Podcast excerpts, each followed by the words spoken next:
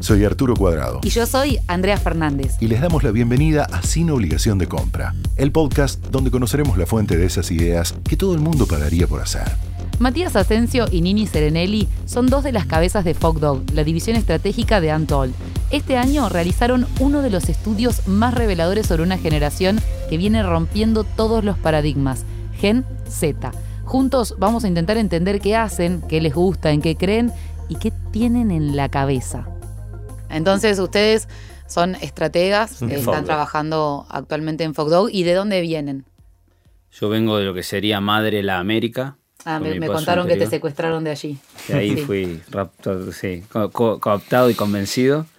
Y nada, todo, mi, recorrido desde Jan en Rubicam, la comunidad mucho tiempo, eh, Ogilvy, Ponce, Madre, Fogdog que se ve. Sí, y yo arranqué desde cliente, o sea, trabajando en eh, Peñaflor, vinos, champán, toda la historieta. Pasé un tiempo por Heineken y después BMC, eh, que era más eh, como inteligencia de negocios, ¿viste? todo ese ah, estilo de cosas. Y después hice todo el. O sea, ahí es como fue más trabajo estratégico y hace un año y medio con, con Mati en Foco. Cruzaron en Foco, digamos, ahí se conocieron. Sí. Está bueno, interesante lo tuyo porque por lo general siempre sucede al revés, ¿viste? Siempre es, la, la, es la, industria la que toma la que toma la gente de la agencia y no viceversa. Como digo, qué, qué curioso que vos hayas trabajado un montón de tiempo en la industria y después hayas convertido a agencia. ¿Cómo te sentís con ese cambio? ¿Te arrepentís? No. No, para nada, para nada, al contrario. Eh, de hecho, es como muy encorsetante, por lo menos para mí era muy encorsetante el mundo de un cliente, que la, repetición, todos los años lo mismo, las cosechas, por ejemplo en el vino, que empezás un año y al año siguiente es la misma cosecha. Es súper interesante la historia, pero después se vuelve repetitivo y en un momento decís necesito un estímulo nuevo, necesito hacer otra cosa y te empieza a picar y querés hacer y y no, no, no me arrepiento para nada. Bien. Y de pronto haciendo estudios sociológicos en Fogdog. Sí, sí, sí, sí. Bueno, el, todo el, back más de investigación y de trabajo así, de, dirigir investigaciones, viene de, eh, la, época BMC, digamos. Que sí, ahí es como el, trabajo de base viene de ahí.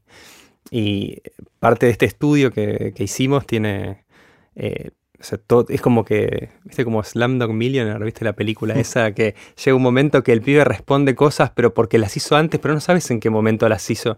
Bueno, de alguna manera tiene esa, esa lógica la, este, este momento, porque eh, llegaba este momento y eh, decís, bueno, dirigir un proyecto nacional con 96 horas de entrevistas, con 3.000 eh, encuestas en todo el país hablando con pibes en el conurbano de Córdoba, en el tercer cordón de nivel socioeconómico bajo, tercer cordón de nivel socioeconómico alto.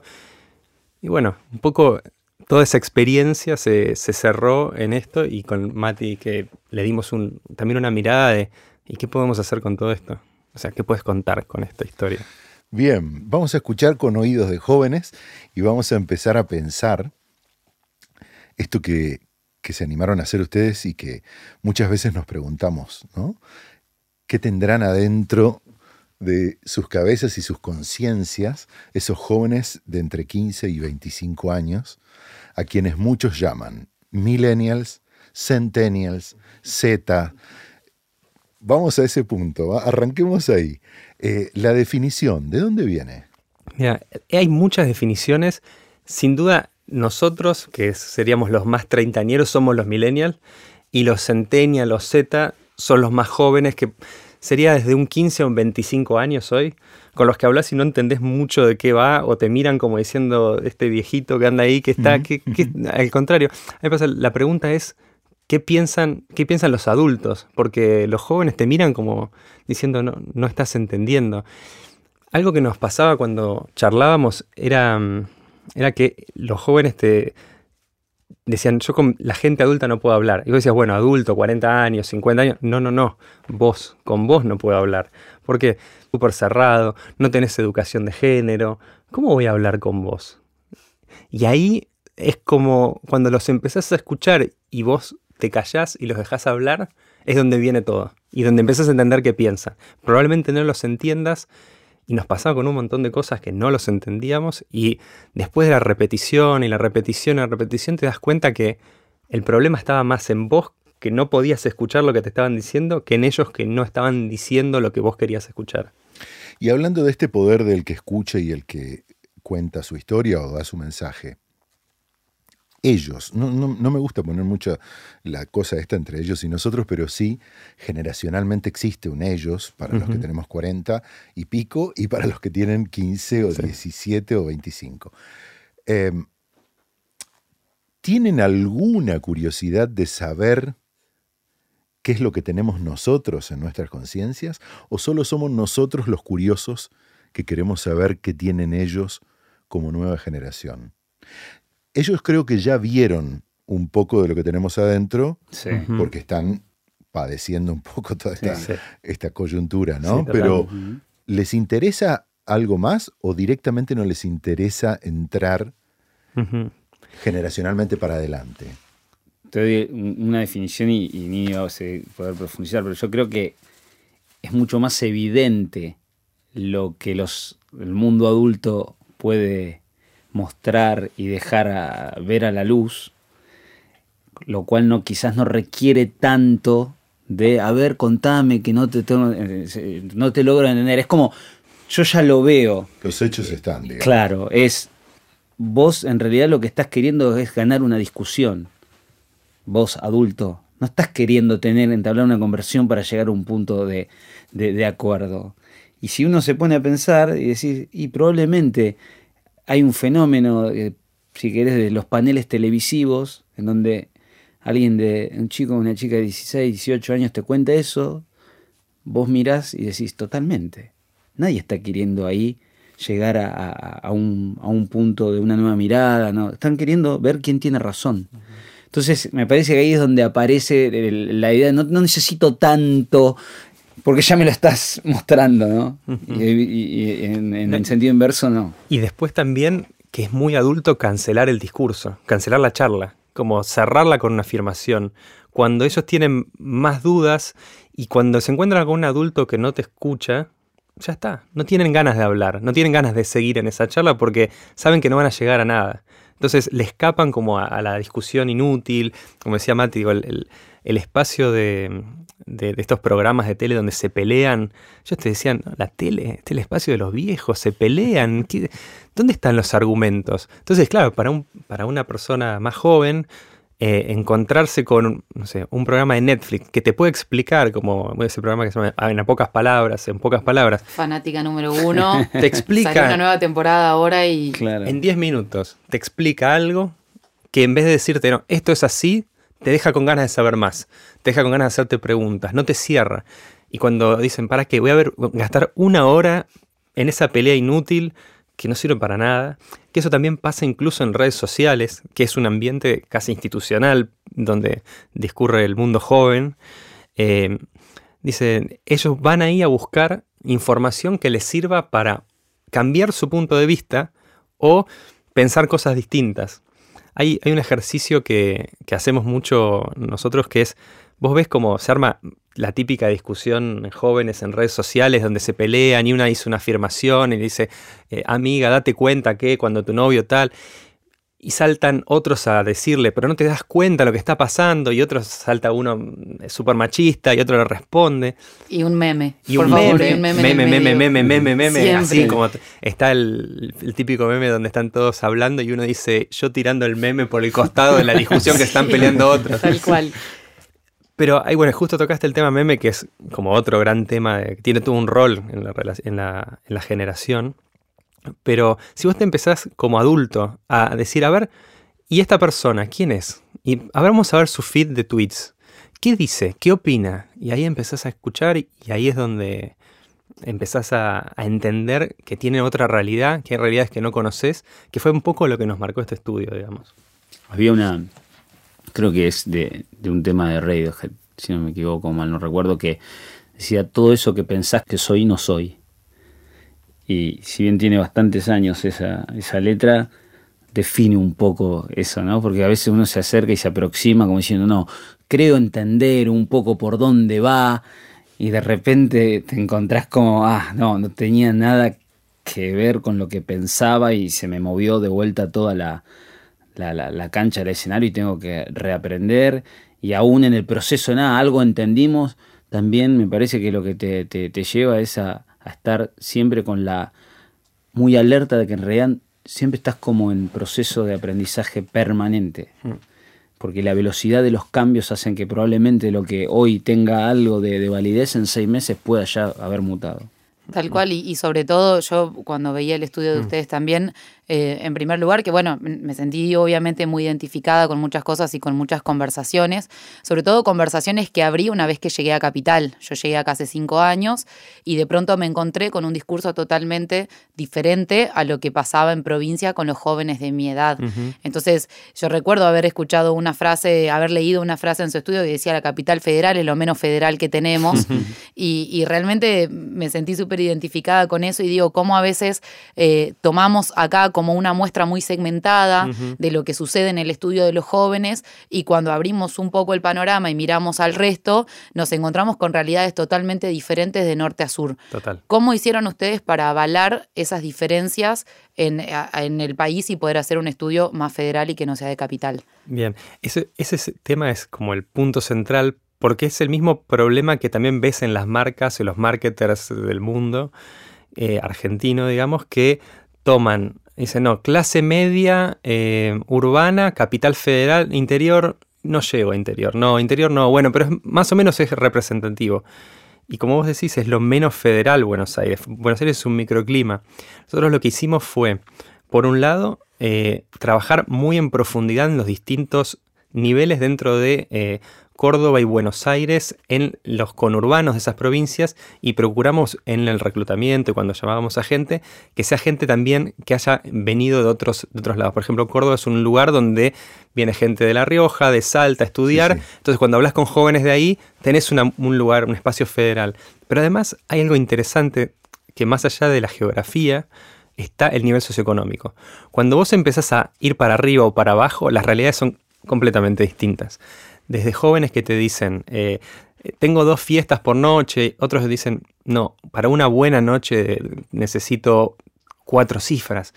¿Por qué? Y porque ya pensar en el colectivo que me saca del mi conurbano para ir a la capital son 100 pesos en Córdoba. Entonces empezás a tener otra realidad, otro acceso cultural, otra vida y tu mundo empieza a ser distinto, o algunos casos más pequeño, otros casos más estimulante, en donde los jóvenes más de clase alta eh, te, decían, no, no tengo tiempo, y en otros te decían, me sobra tiempo. ¿Qué haces? Hago tiempo. ¿Qué estás haciendo? Tiempo. Después también con el trabajo cuantitativo, lo que procuramos ahí sí era representar mucho más en profundidad toda la geografía del país.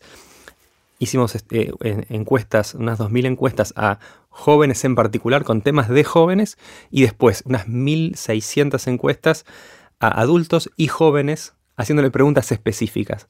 Entonces ahí podías ver la diferencia generacional que había entre unos y otros. Y, era sorprendente, era como dos cosas totalmente distintas. Temas que a unos no le importaban, que a otros le importaban absolutamente, eran como el centro de su vida.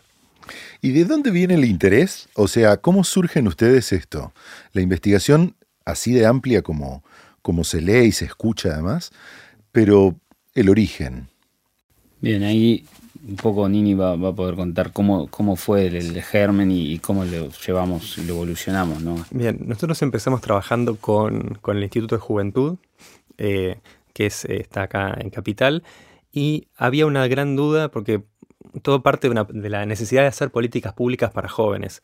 Es como se enunciaban o se hacían políticas públicas en muchos casos, de alguna manera con estudios más aislados o acudiendo a, especialistas, pero faltaba un estudio de base.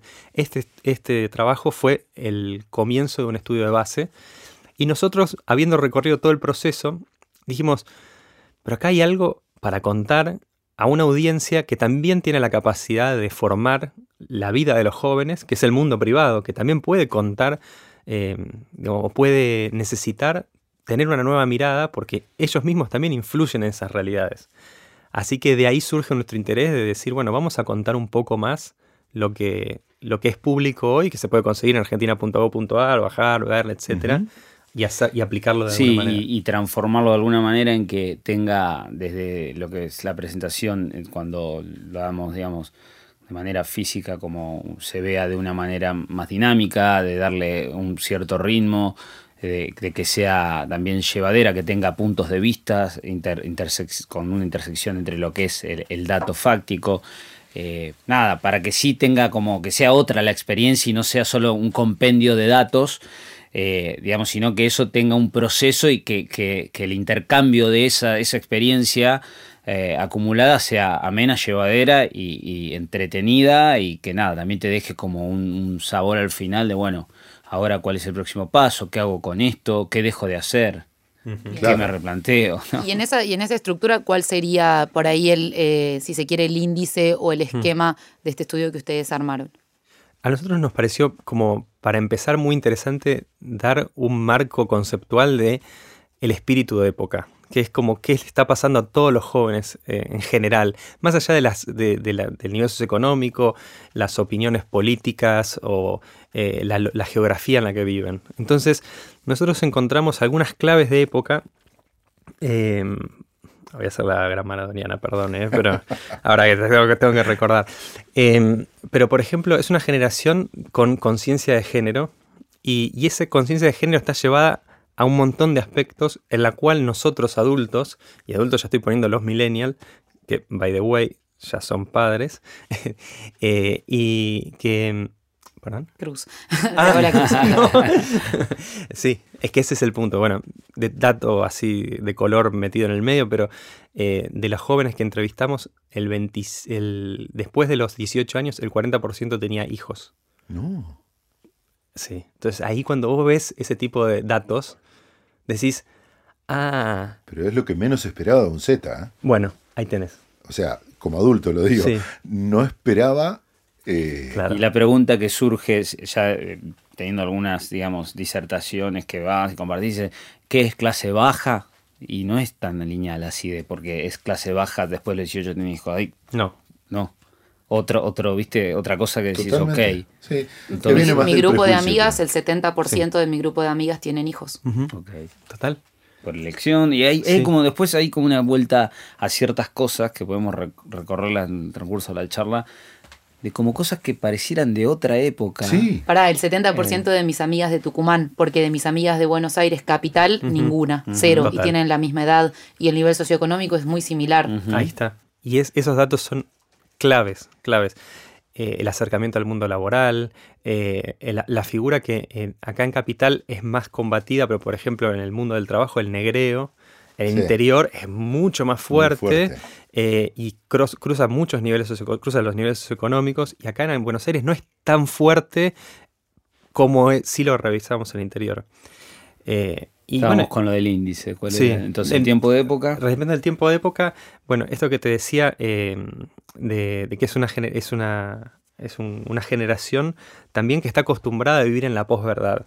Y eso es algo que viene diciéndose, se viene hablando mucho de la posverdad, pero en sí mismo es jóvenes que están acostumbrados a chequear las cosas que reciben, a consumir cosas que son mentiras y después darse cuenta que son falsas pero sobre todo a cuestionar como un ejercicio.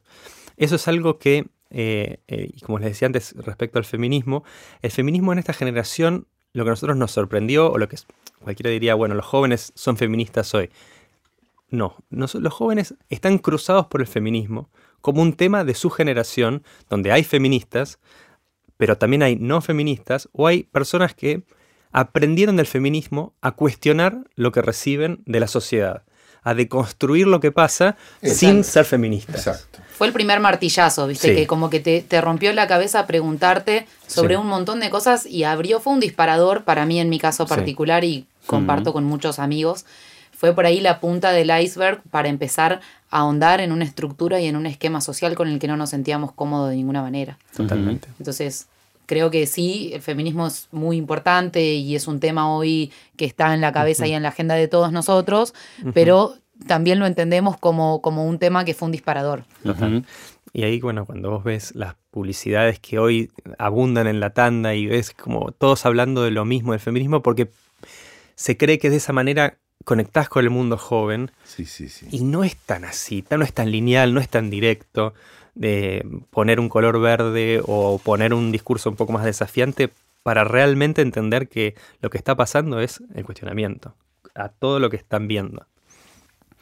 Eh, una, otra cosa tiene que ver que con, lo del lenguaje inclusivo. Por ejemplo, acá estamos hablando la joven, no, no, usamos todavía les jóvenes y, y, para, para, los grupos de les chiques que estábamos intentando, era totalmente natural hablar todo el tiempo, una hora y media, así. Y, y a uno le llama la atención. Le salía con naturalidad. Totalmente. No estaban actuando. No. No. Una hora entera en una entrevista a alguien hablando en lenguaje inclusivo, una, creo que era una, una chica está hablando en lenguaje inclusivo toda la entrevista, y que si hubiese un adulto ahí, lo hubiese mirado como diciendo, ¿qué estás mm. haciendo? Y estaba con otros jóvenes que la miraban y decían, está todo bien, o sea, ¿querés hablar así? Buenísimo, ¿querés hablar de otra manera? Espectacular, no hay ningún problema. Pero la chica, toda la entrevista y más de un caso tuvimos así de hora, hora y media de charla en lenguaje inclusivo.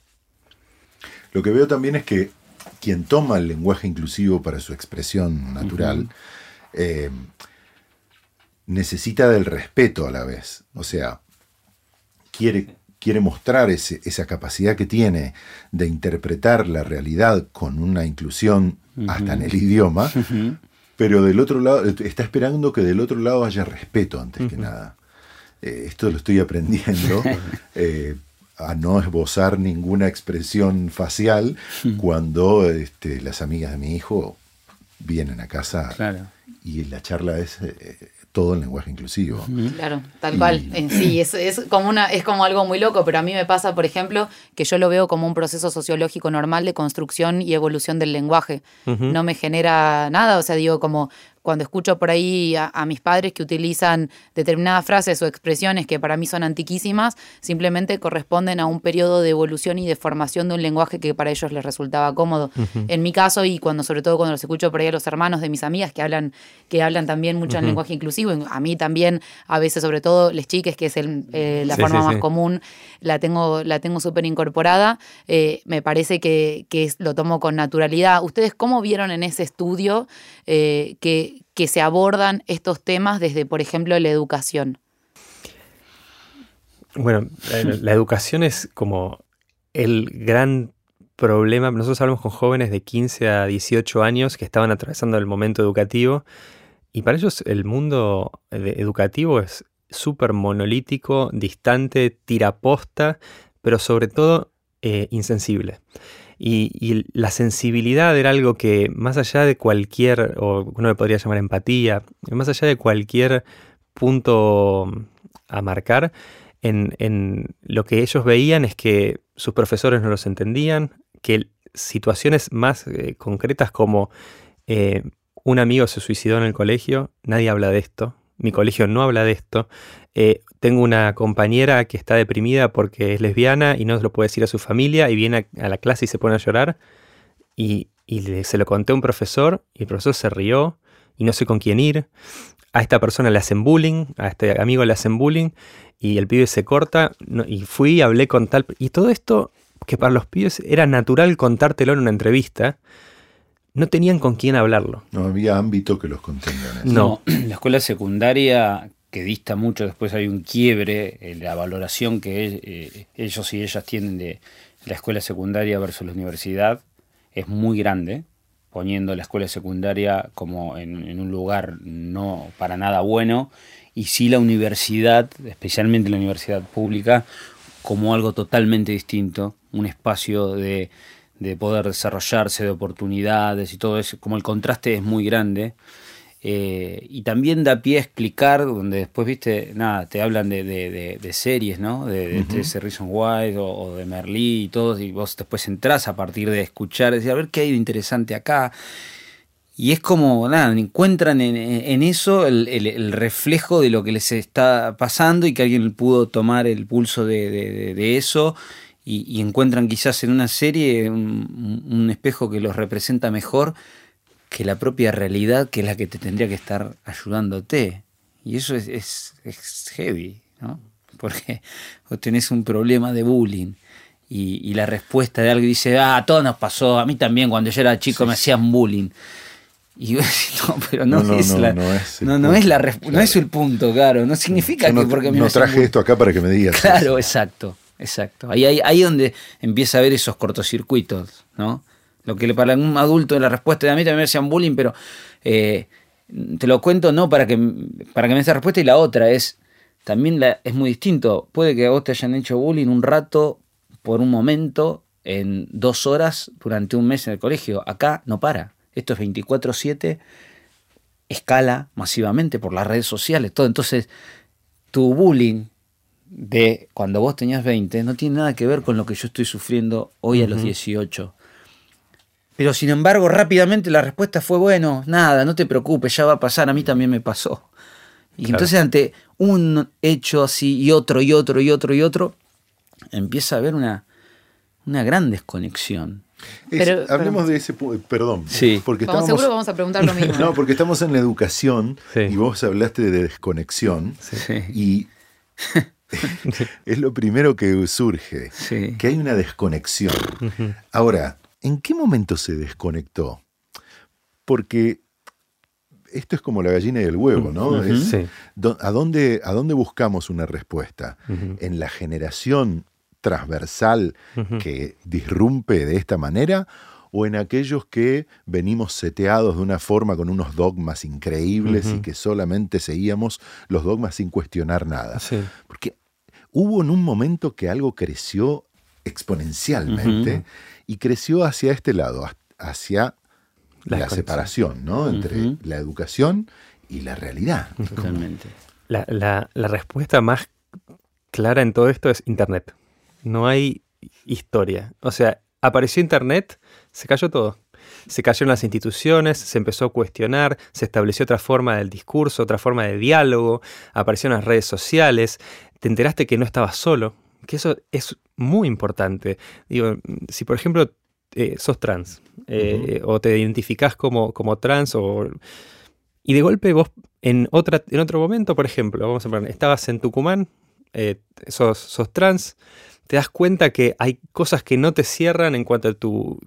a cómo está planteada la sociedad binaria entre hombres y mujeres y que si sos varón vas a jugar al fútbol, sos nena, tal, y vos lo ves de otra manera.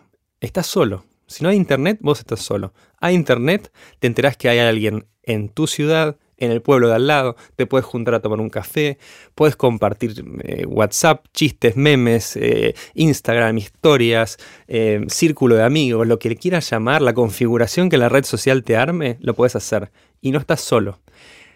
Generaciones anteriores estaban solas, no podían chequear nada. Venían y te decían, no sé, eh, no, porque esto es antinatural. Por ejemplo, toda la explosión vegana en este último tiempo. no, porque comer carne te vas a morir porque si no comes carne, tal cosa. Y ahora, mira, tengo todos estos estudios. ¿Vos qué tenés? Te dicen, ¿vos qué tenés para contrarrestar esto? Y es argumento contra argumento. Ese es el punto. Y después, el fake news. Che, vos estás leyendo esto, es ya no, sé, desde que nos marcaron, por ejemplo, no, es que esa página no tiene el candadito. Y yo decía, ¿qué es candadito? No, que es sitio seguro, debe ser un sitio trucho, porque si no, no tienes eso lo tenés que pagar. Te lo explicaban y vos decías, ah, ok, no estoy entendiendo ni siquiera lo que es importante. Veían como si, tiene la S o no la S después del HTTP, con una naturalidad y te decía, esto está chequeado, esto no, tac, tac.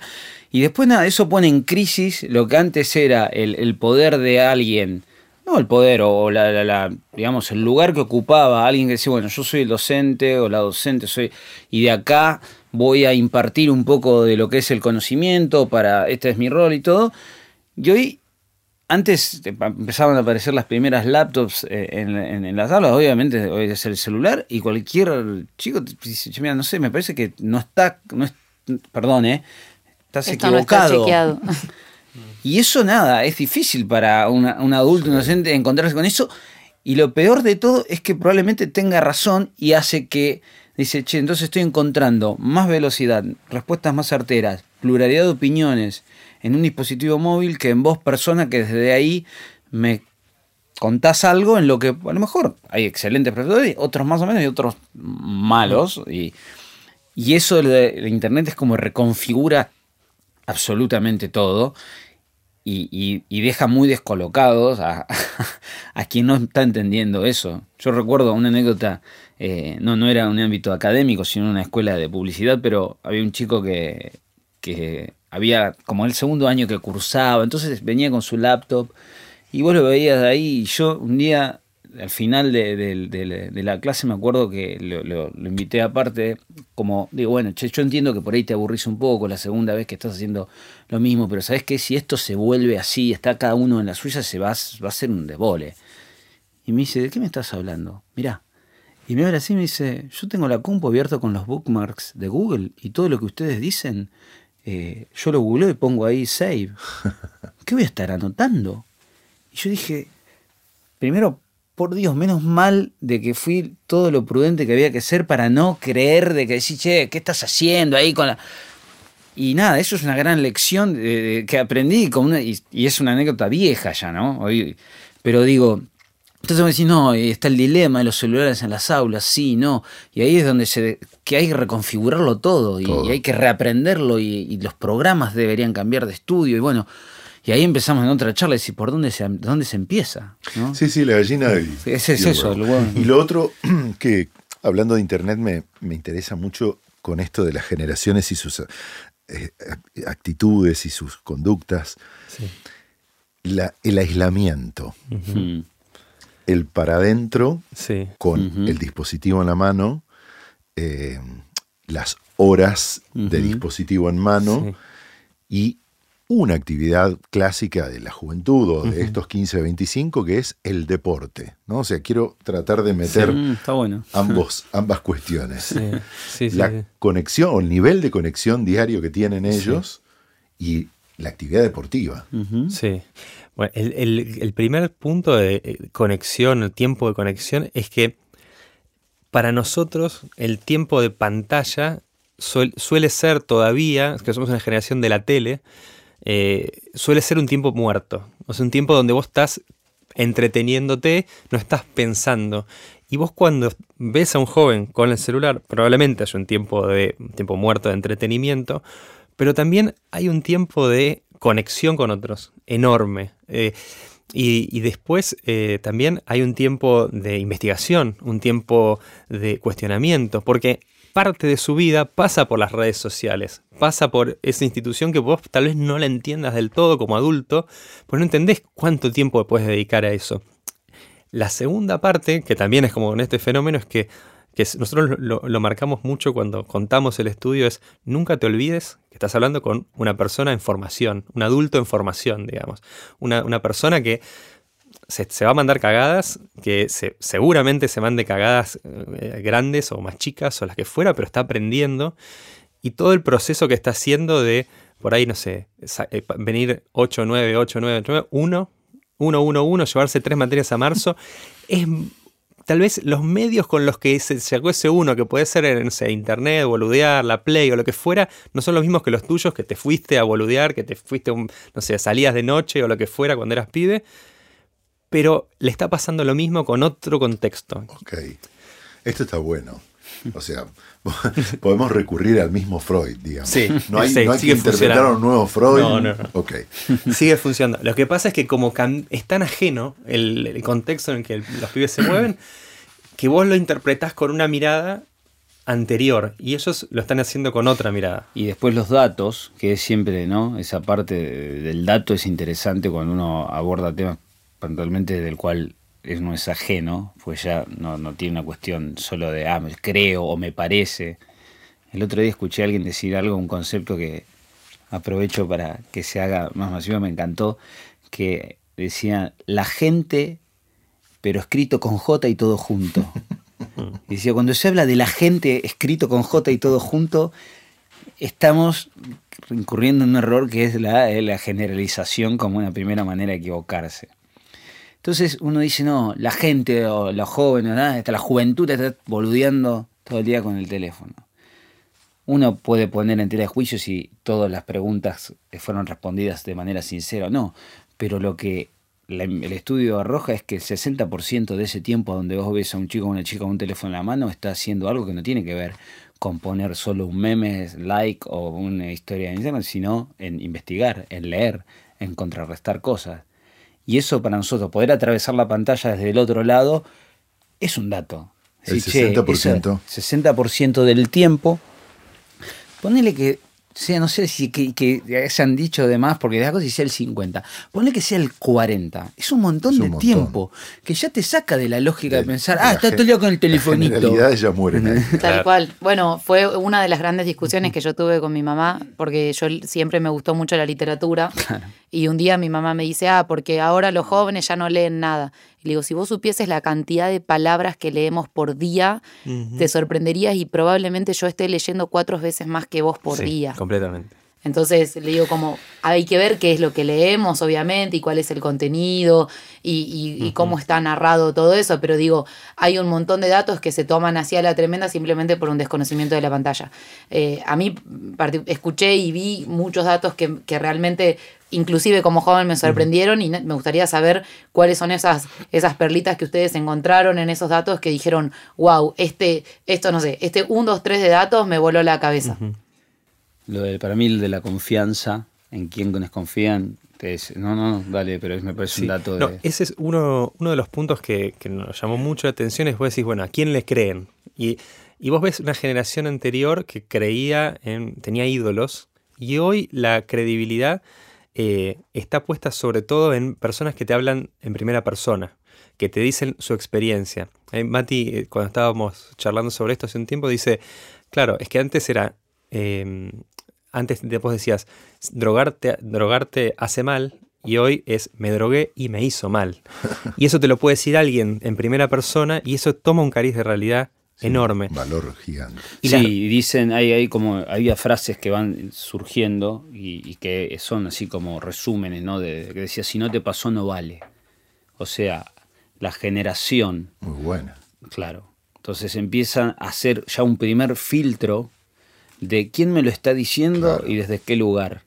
Entonces, por ejemplo, el tema del consumo, ¿no? De, o las adicciones, es altamente probable que, escuchen con atención, que le presten y que, realmente le, presten su oído y actúen en consecuencia a partir de alguien que ha pasado por eso.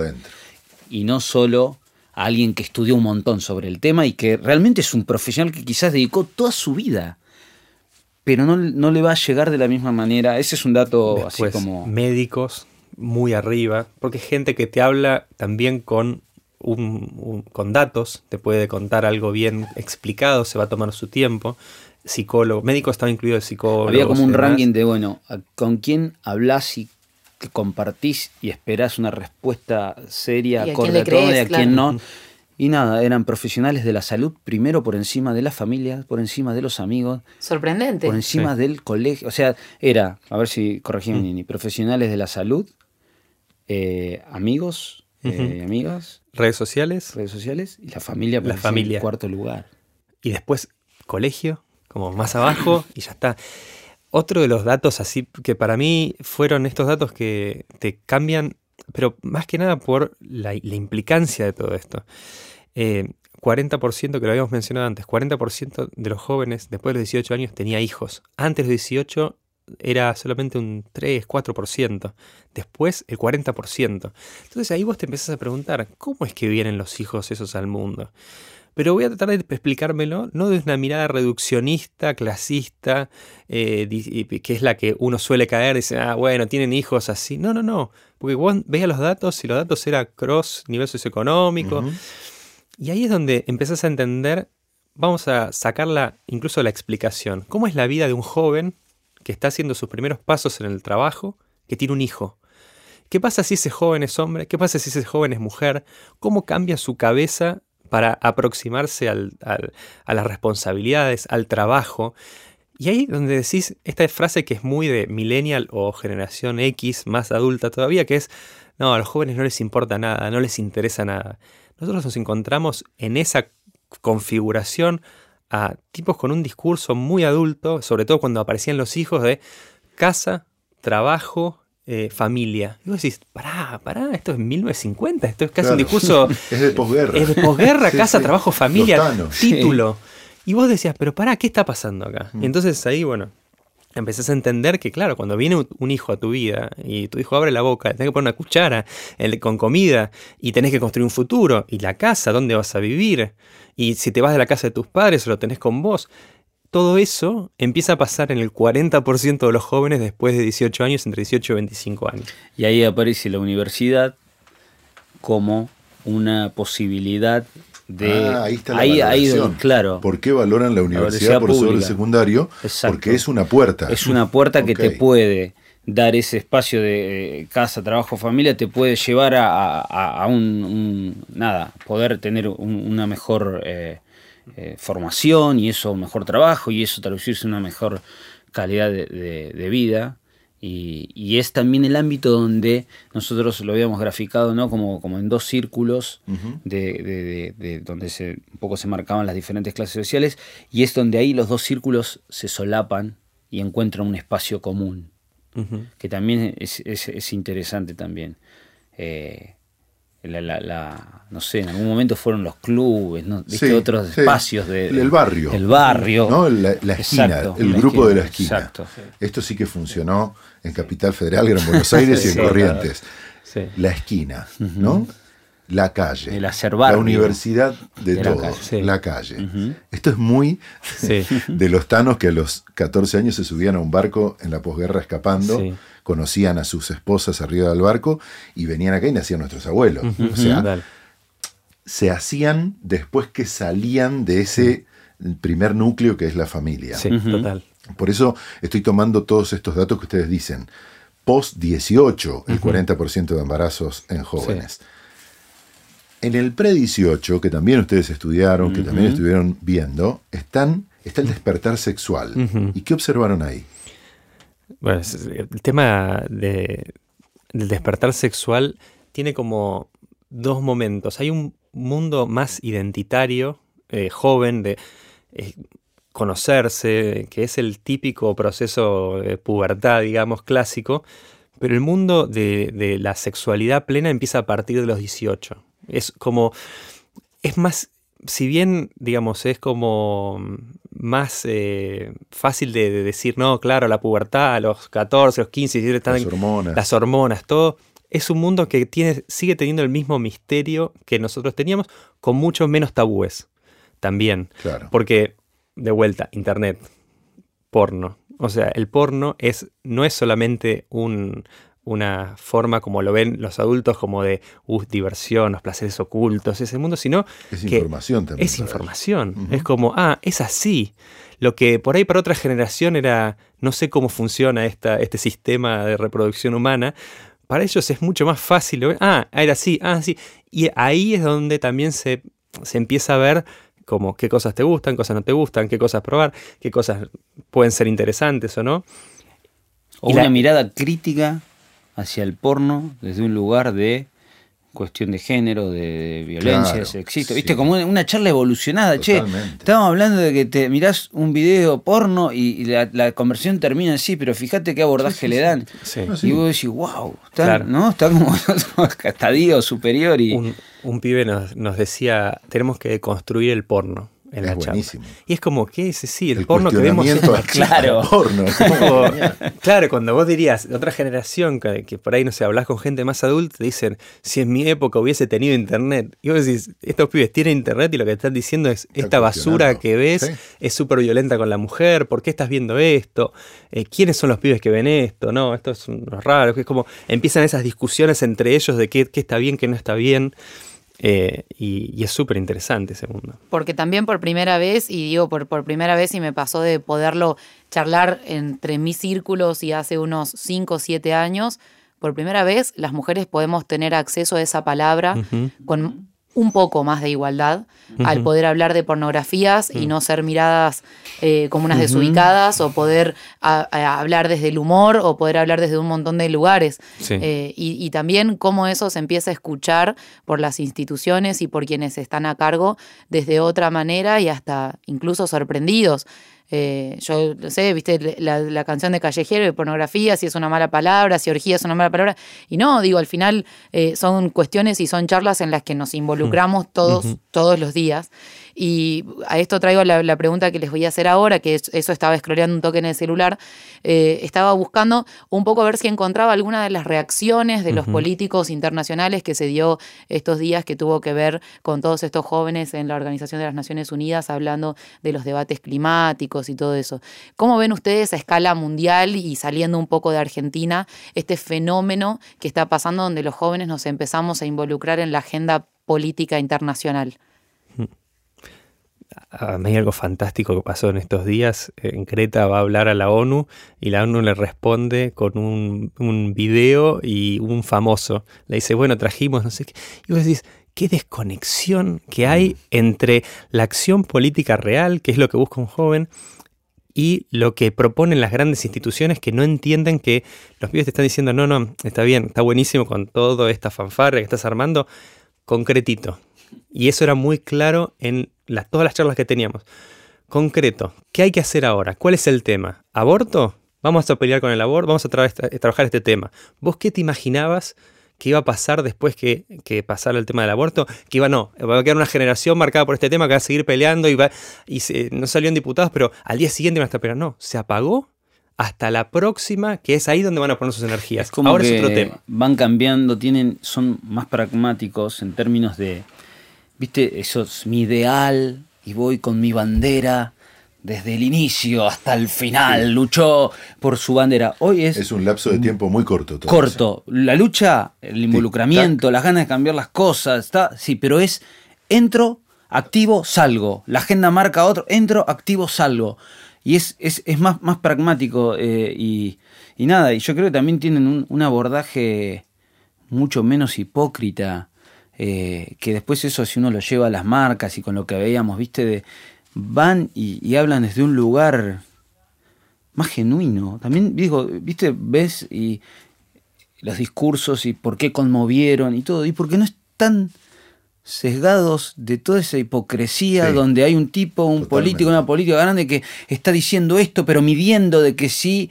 No, van y dicen lo que piensan, lo que sienten, lo que creen, aún con los riesgos que eso implica, pero porque van, van a fondo y es parte también ahí sí eso creo que tiene que ver medio con la juventud y eso quizás no haya cambiado, ¿no? es, eso Sí, pero yo escucho archivos de el, discurso del Che Guevara en la ONU y la veo a Greta eh, en su discurso en la ONU. Hay dos juventudes rebeldes diciendo su revolución, ¿no? Cada uno defendiendo su bandera. Y y la verdad es que se trata de eso, de, la, de irrumpir, digamos. O sea, ¿de qué manera irrumpís? Ahora, el nivel de conocimiento con que un joven hoy puede irrumpir en cualquier tema es fantástico. Total. Yo, si hay algo que, eh, que en el diálogo con los jóvenes y sobre todo con mis hijos, ¿no? Hago es respetar ese nivel de información, más allá de que estoy aprendiendo constantemente, pero sorprenderme basado en qué están, ¿no? En ese interés tan genuino, como vos decís, una verdad que encontraron en ellos, en ellos en ese momento y van a defenderla con esos argumentos y esa información súper filtrada y trabajada. Ahora, hay algo también que está sostenido en el tiempo y son los temas. O sea, creo que el análisis que ustedes están haciendo sociológico, que hicieron sobre estos jóvenes, o este, este grupo de jóvenes, son los mismos temas que se vienen teniendo desde hace un montón de tiempo. O sea, la sexualidad, em, la rebeldía, la expresión, eh, la educación, eh, son todos ¿no? Grandes, grandes temas que se vienen tratando. Y algunos que se agregan, porque nosotros, bueno, de todo lo que es, decíamos, bueno, también el tema de las marcas y, ver siempre también nosotros lo, lo, que tratamos de ver, digamos, la comunicación, ya ni siquiera usamos por ahí tanto la palabra la publicidad, sino la comunicación es un poco un reflejo de un tiempo de época que a veces uno empieza a sentir que está llegando tarde O sea, ¿no? Uno ve que las marcas reaccionan y todo cuando ya,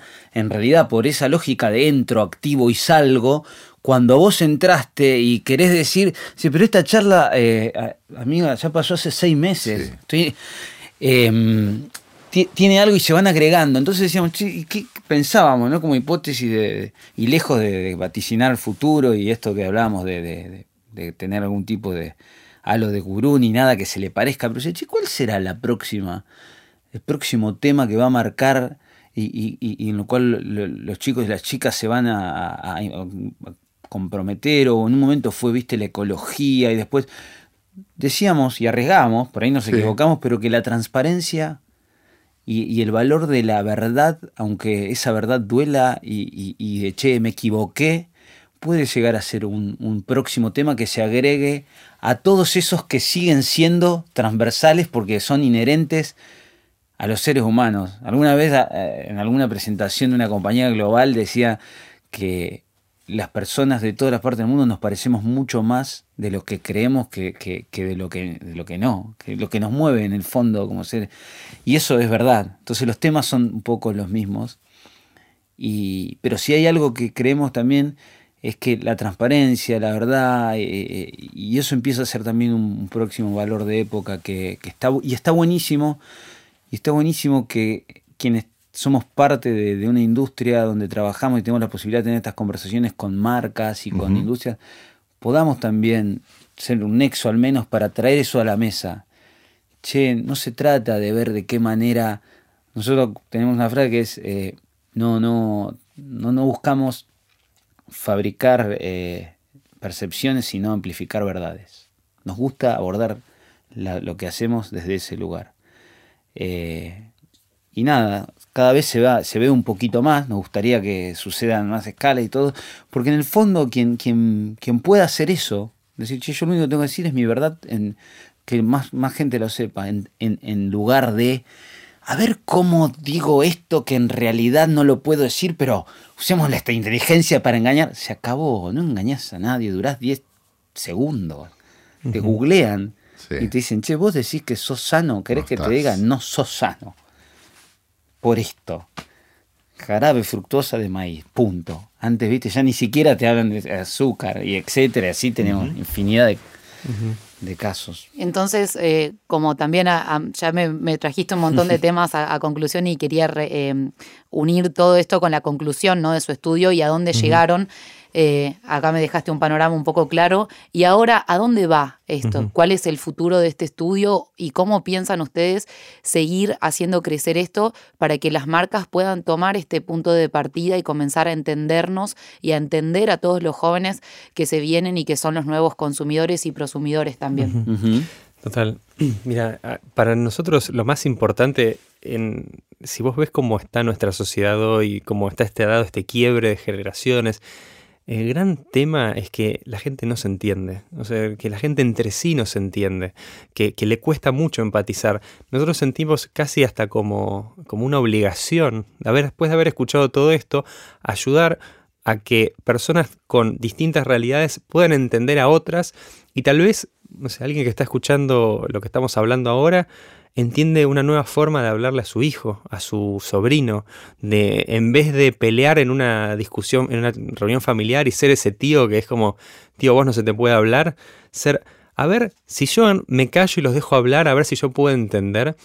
Y si eso lo llevas a las marcas, si eso lo llevas a la forma en que las compañías comunican, si eso lo llevas a las acciones que hacen, los productos que lanzan, ahí hasta incluso te empieza a aparecer un sentido de propósito a vos como persona en ese mundo que decís, voy a ver si puedo hacer que gente que tal vez esté, está en un, cubículo cerrado que es una, empresa eh, y que tiene el privilegio de comunicación, pueda hacerlo de una manera distinta, más empática y que vaya hacia una dirección mejor.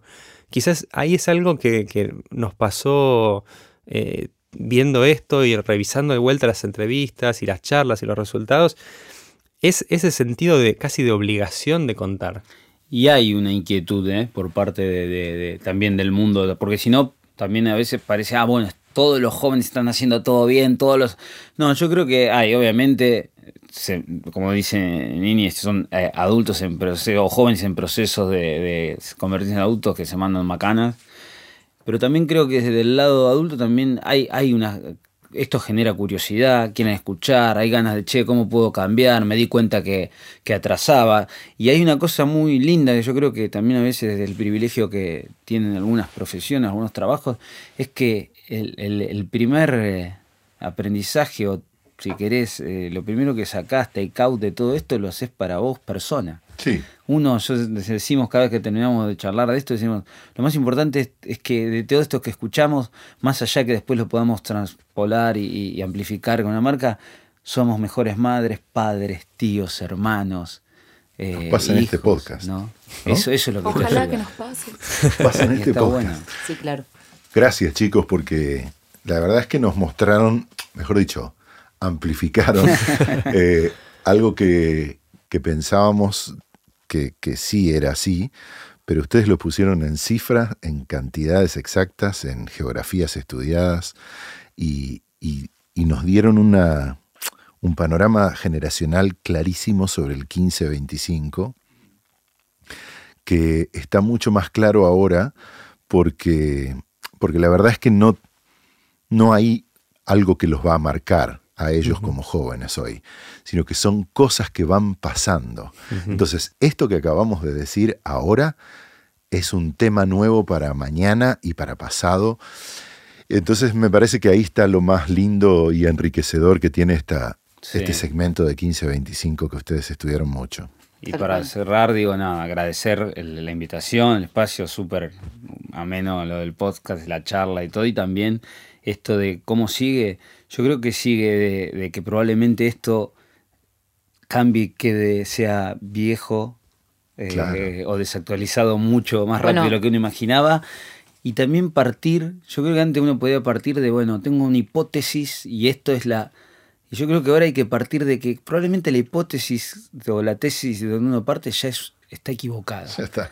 Entonces, si arrancás desde, esto es lo más cerca, o, el, margen mínimo de error que tengo, pero creo que la estoy pifiando, pero ya te, te, baja y te, creo que te lleva a un lugar de un poco más de también pie sobre la tierra, de humildad, ¿por qué no? Eh, de tener más capacidad de escucha que, que, de habla, eh, y nos va a hacer un poco todos mejores en el recorrido. Sin duda. Sí, siguen apareciendo gente como ustedes que sigue atendiendo puentes desde lo empírico y desde lo racional para intentar volver a conectarnos. Estoy segura que esto va a quedar viejo dentro de muy poco, así que muchas gracias. a ustedes. Gracias. Esto fue Sin Obligación de Compra, producido por Editorial Dossier y Pomeranek Música y Sonido, conducido por Arturo Cuadrado y Andrea Fernández. Los esperamos la próxima con más ideas que todo el mundo pagaría por hacer. Suscríbete en la app de podcast SoundCloud y no te olvides de dejarnos tu review. El presente podcast se denomina Sin obligación de compra. Podcast válido para todas las mentes creativas. Bases dictadas por las innovaciones de las mejores ideas incondicionales. Inspiración garantizada. En base no retornable.